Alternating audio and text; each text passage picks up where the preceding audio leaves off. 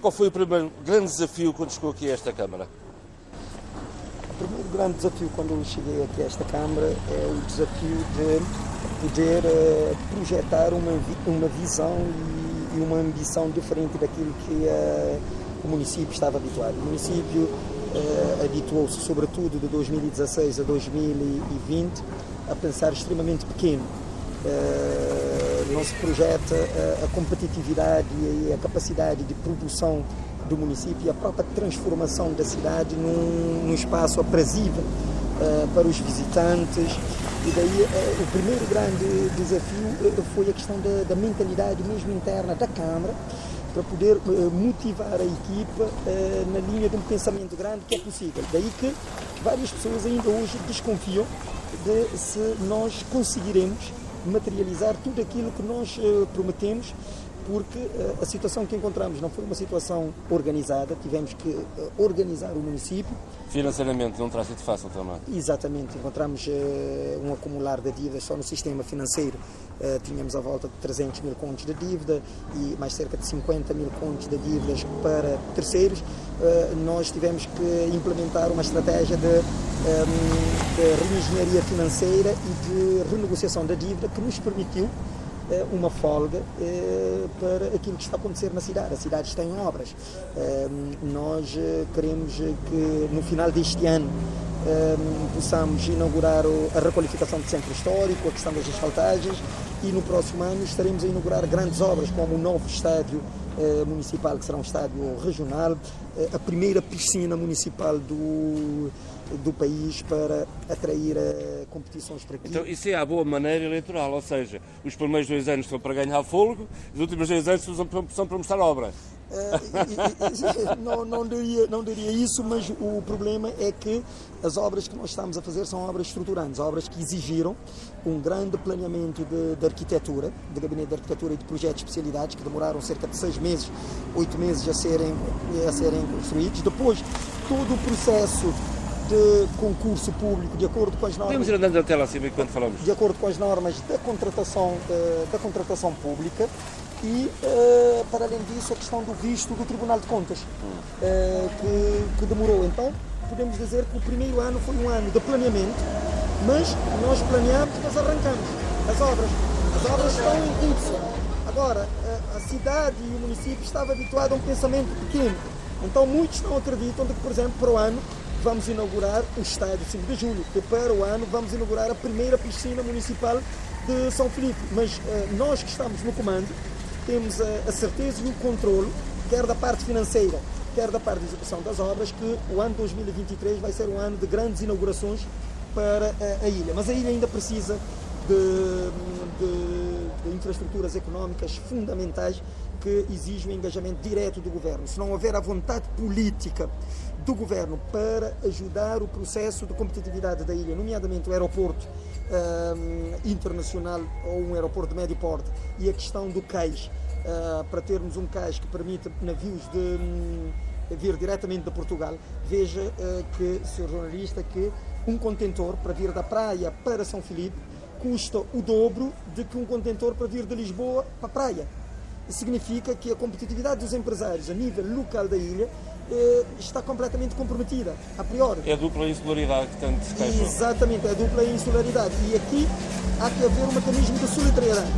Uh, o facto de algumas ilhas poderem contar com avultados investimentos do Estado para a sua competitividade uh, significa que quando essas infraestruturas começarem a produzir efeitos económicos, essas externalidades devem ser canalizadas também para ajudar uh, os municípios mais periféricos a poderem realizar os seus planos de competitividade. Tem tido, tem, tem tido sinais de solidariedade da parte do Poder Central. Sei que a Câmara é de uma cor, o Governo é de outra. Uh, o Sr. Presidente da Câmara, enquanto deputado, foi muito, muito veemente nas suas intervenções contra este Governo e agora com o Presidente da Câmara, como é que tem sido tratado?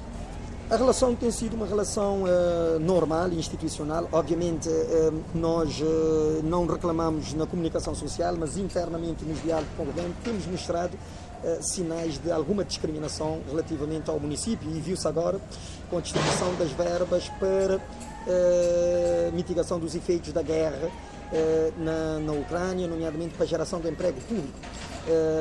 um município de São Filipe que tem cerca de 20 mil habitantes recebe o mesmo praticamente do que um município do MPD que tem 5 mil habitantes.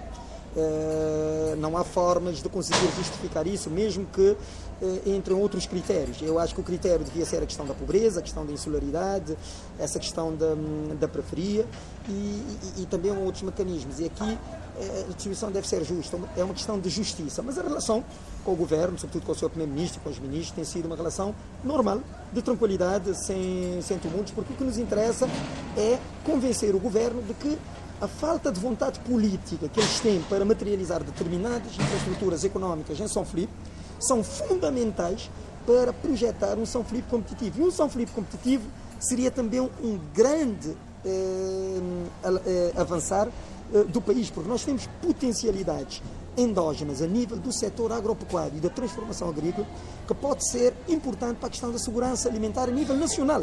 Para Vamos ir até ali à frente ao mercado, enquanto falamos. Para abastecer, para abastecer o mercado, uh, o mercado local e entre outros.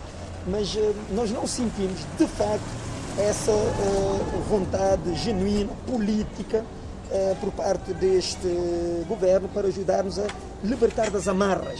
Eu costumo dizer de que há duas grandes amarras que têm empreendido o processo de desenvolvimento de São Filipe e que se forem libertadas o processo de São, eh, São Felipe será uma das ilhas com um índice de competitividade e de qualidade de vida extraordinários. Tem a ver com a questão do aeroporto internacional uh, e a questão, obviamente, do, do porto e das infraestruturas um, viárias.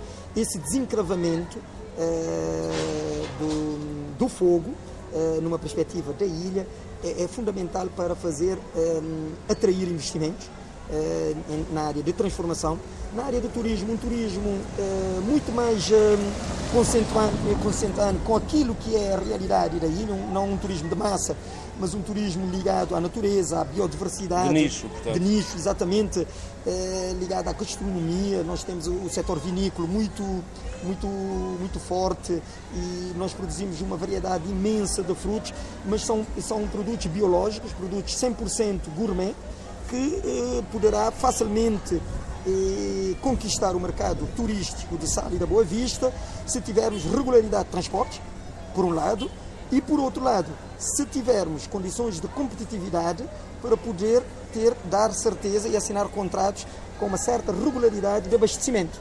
Isso é que é o fator, porque eu acho que as indústrias hoteleiras quererão, obviamente, comprar muitas coisas em Cabo Verde, mas não fazem e vão buscar, por exemplo, a Europa, nomeadamente a Canárias e outros, essencialmente, Porquê? Por causa, sobretudo, da questão da confiança em termos de regularidade de abastecimento da cadeia de valor. Mas nós temos uh, aqui, e estamos a investir, a Câmara está a investir fortemente no setor pecuário, no setor da pesca e no setor do agronegócio, para além da infraestruturação económica do município. E pela primeira vez posso lhe garantir a si de que uh, corro um, um grande risco de uh, ser um presidente da Câmara que irá cumprir praticamente 100% daquilo que promete. Isso é que é otimismo, é? Exatamente, porque eu, eu, eu, estou com, com controle daquilo que eu estou a fazer. Neste momento estou com um ano e sete meses de mandato e com um ano e sete meses de mandato, a movimentação que se começa a sentir de obras eh, na ilha transmite-me uma segurança de que se não houver um choque externo muito forte que me permita organizar a reengenharia financeira que tenho planeado com um, o apoio da nossa vasta diáspora nesse processo. Nós vamos ter o ensino superior que prometemos este ano, nós vamos ter a requalificação da cidade, vamos ter a asfaltagem, vamos ter o novo aterro controlado já para ser inaugurado na semana do centenário, que é de 5 de julho a 12 de, de, de julho. Veja, uma obra que os outro, o, o, o antecessor tinha dito que teria em três, em três meses teve quatro anos aqui não conseguiu deslocalizar a lixeira. Eu, em apenas um ano e sete meses, nós já estamos prontos para inaugurar o novo aterro controlado e acabar com um passivo ambiental que tem demorado mais de 25 anos no município. Bom, isso é verdadeiramente obra, não há dúvida nenhuma. Vai estar daqui a dois anos, vai ganhar as eleições que a maioria absoluta tinha certeza. Bom, se concorrer, naturalmente.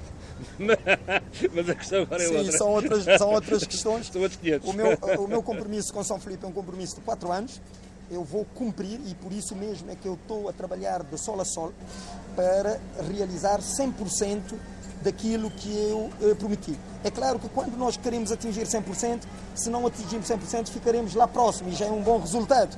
Eh, mas eh, a recandidatura já é uma outra questão eh, que É exigirá eh, a seu tempo um posicionamento, mas do momento o meu compromisso com São Felipe é quatro anos governar para dar aquilo que poderia ter sido dado em oito anos nos outros mandatos de, Bom, mas apesar disso tudo, houve uma crise pelo meio, houve o Covid e, e agora a, a- a crise do, do, do- do preço dos bens alimentares e dos combustíveis. Como é que tem conseguido driblar essa? Por exemplo, como é que foi o fogo eh, aqui durante aqueles períodos fortes do Covid?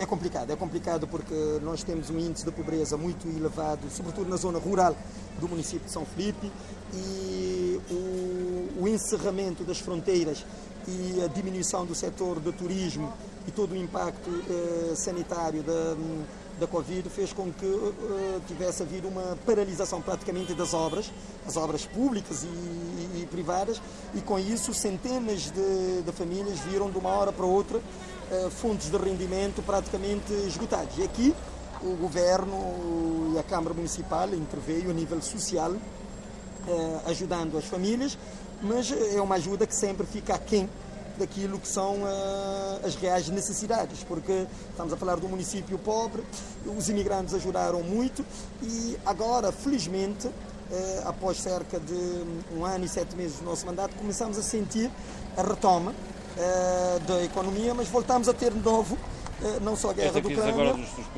e- mas também a, a- a própria Covid volta a, a ter Hum. casos de, de aumento que eh, nos coloca uma certa incerteza. Daí que eh, a nossa, o nosso apelo é, é para as pessoas eh, continuarem a proteger e a obedecer às ordens sanitárias do país para permitir de que esta, esta, estes indícios da retoma possam se perpetuar e com isso gerar fundos de rendimento para as famílias. Graças a Deus este ano a chuva veio um bocadinho mais cedo, o que traz sempre uma esperança ao cabo-verdiano após cinco anos de seca consecutivos. Este ano há sinais e há indícios de que pode haver um bom ano agrícola. Isto seria espetacular e extraordinário para aquilo que são as perspectivas da própria Câmara, porque o impacto que isso tem nas famílias, nos rendimentos, liberta a Câmara Municipal para outros tipos de projetos que não apenas os projetos eh, sociais e concentrará, obviamente, eh, nas, eh, nas famílias mais necessitadas. Eh, Temos feito isso, mas temos também apostado numa coisa, que em tempos de crise, a melhor estratégia é infraestruturação económica. Porquê? Porque ao sair da crise você tem a ilha preparada para a competitividade. E é por isso que vamos deslocar eh, aos Estados Unidos da América com projetos concretos, por exemplo, um projeto de um microbanco, da criação de um primeiro microbanco regional para o fomento agrícola, eh, porque os agricultores criadores aqui têm grandes potencialidades, mas têm uma dificuldade enorme que é o acesso ao crédito.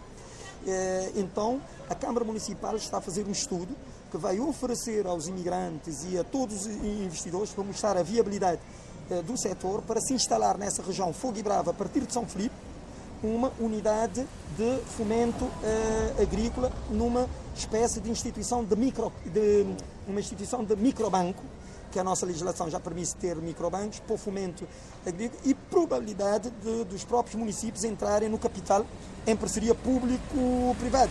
Estamos a pensar coisas diferentes e esperemos que, de facto, eh, tenhamos também um bocadinho da sorte, porque nessas coisas da política eh, a sorte é um fator importante para permitir-nos que eh, haja retoma, que não haja mais eh, choques externos, para permitir-nos realizar isso. E realizando isso, poderemos estar também em condições de dar um contributo enorme àquilo que é a filosofia do próprio PICV de, de gestão autárquica e mostrar aos cabo-verdianos que o PICV é o partido que está melhor preparado para governar Cabo Verde, quer em tempos de crise, quer em tempos de, de bonança e projetar então um país competitivo a partir de 2026. Até, até quem diga que a sorte dá imenso trabalho.